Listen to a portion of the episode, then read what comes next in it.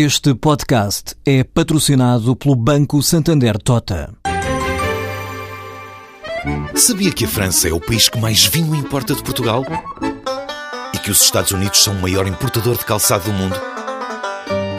Ou quais as empresas que importam mais azeite português? No portal Santander Trade, encontra todas as respostas para internacionalizar a sua empresa, desde mercados a procedimentos, redes de contactos e ferramentas para dinamizar a sua atividade exportadora. Descubra mais em santandertrade.com. Santander Tota, um banco para as suas ideias. A grande notícia do fim da semana passada é a da indigitação das principais figuras do executivo do Banco Espírito Santo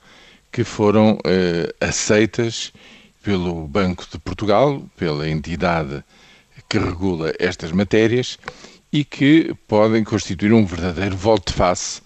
numa luta fratricida de há muitos meses esta parte. É sabido que vários ramos da família Espírito Santo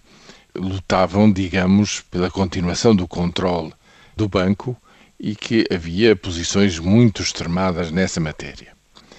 Ora, eh, as diversas soluções, os diversos movimentos de um lado e do outro que foram avançando não trouxeram nenhuma estabilidade e por isso é que o Banco de Portugal, seguindo atentamente toda essa saga na família Espírito Santo, eh, decidiu que uh, o novo executivo do banco tinha de ser formado, pelo menos nas suas uh, figuras de proa, por pessoas, uh, enfim, muito competentes, evidentemente, e, sobretudo, independentes em relação a esta fronda que se foi agravando ao longo de muito tempo. Parece que podemos estar agora perante um volte-face, pelo menos o mercado acolheu muito positivamente a notícia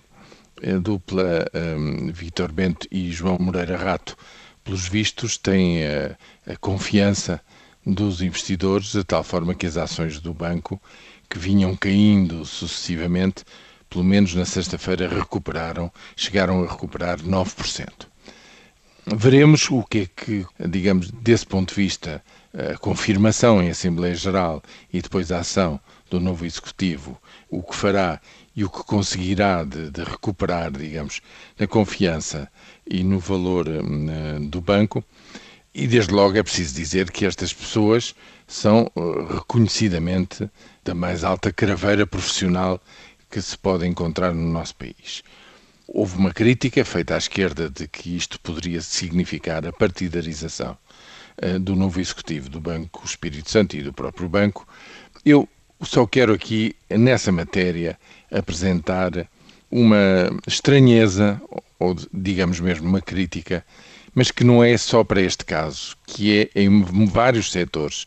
em muitos setores em que se assiste a pessoas muito responsáveis do setor público, do lado público, que decide, que tem influências em decisões muito importantes para uh, os privados e que depois de um dia para o outro passam para o outro lado da mesa, digamos assim, passam para o setor privado, sem haver um período dito de nojo em que não é possível fazer uma coisa dessas, ou seja, sem haver um distanciamento entre uma função que se tinha anteriormente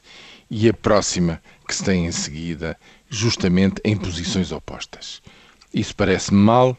isso nos países anglo-saxónicos era impensável aquilo que se passa no nosso país, mas pelos vistos em Portugal ninguém liga muito a isso.